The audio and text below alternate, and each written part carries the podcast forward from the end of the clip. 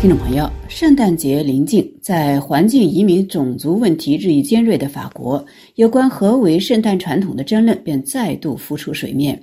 三年前，法国波尔多市刚刚上任的绿党市长推翻传统，使用玻璃制作的可重复使用的圣诞树取代绿色的松树或者柏树，曾经引发舆论哗然。有波尔多人感叹今非昔比，传统正在消失。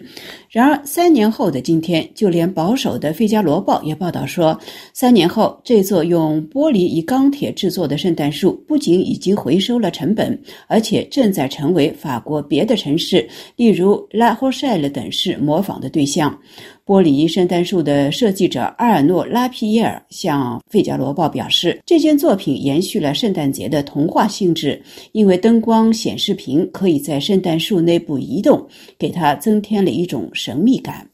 不过，随着欧洲议会选举的临近，有关圣诞装饰的争论风波再起。法国西部布里塔尼大区的南特市政府近日成为极右翼势力攻击的对象，其原因是市政府以五颜六色的装饰物取代了圣诞树上传统的灯串，而且南特的主要街道上也没有同往年那样悬挂各色的灯串。市政府显然是出于节约能源的考量，但是南特社会党执政的市政府却因此被谴责是离经叛道、欺师灭祖，让南特的孩子们无法感受到圣诞节的神奇。极右翼党派的头面人物计划近日前往南特以示抗议，而且他们认为这种五颜六色的装饰物或许有支持同性恋、倡导性自由的嫌疑。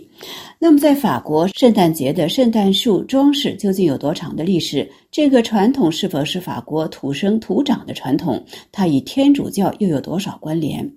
事实上，圣诞树的传统起源于许多不同的宗教。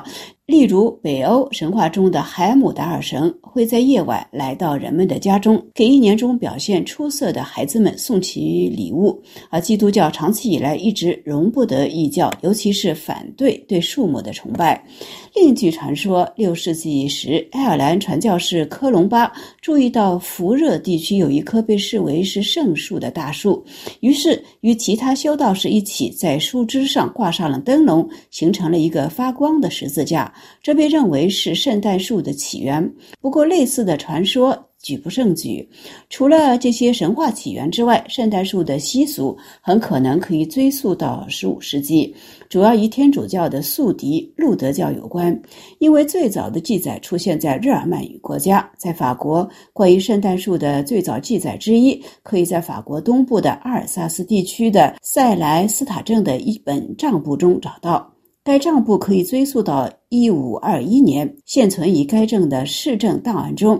在该镇的账簿中，总共有六处提到了圣诞树。悲剧保管人巴尔塔萨贝克在一份德文的编年史中描述了这棵树的装饰。据记载，这棵圣诞树的装饰品主要是苹果以及各种各样的礼物。事实上，法国人一直到十九世纪末对圣诞树知之甚少，这一点从法文字典对圣诞树的定义上就可见一斑。一八四一年出版的法语字典将圣诞树定义为是在一些国家用杉树或者冬青树的树枝做各种装饰，特别是用糖果和玩具装饰送给庆祝圣诞节的儿童。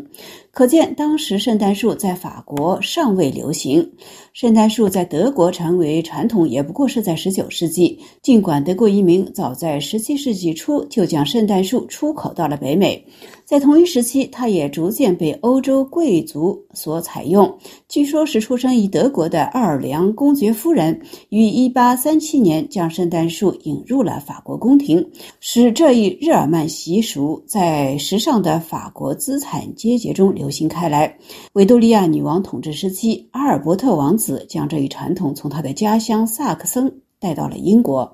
日耳曼人的圣诞树习俗随着德国、荷兰移民来到了美国，并在整个19世纪逐渐的确立和普及。法国人类学家克洛德·洛维斯特劳斯认为，不应该寻找圣诞树的单一起源，而应该看到它的起源是一种文化的汇聚。事实上，在很长一段时间内，罗马天主教会抵制这一传统，因为对天主教来说，这是路德教派的传统。直到一九八二年，梵蒂冈城才安装了第一棵圣诞树。听众朋友，以上的文化遗产节目是由杨梅编播，感谢各位的收听，我们下次节目再会。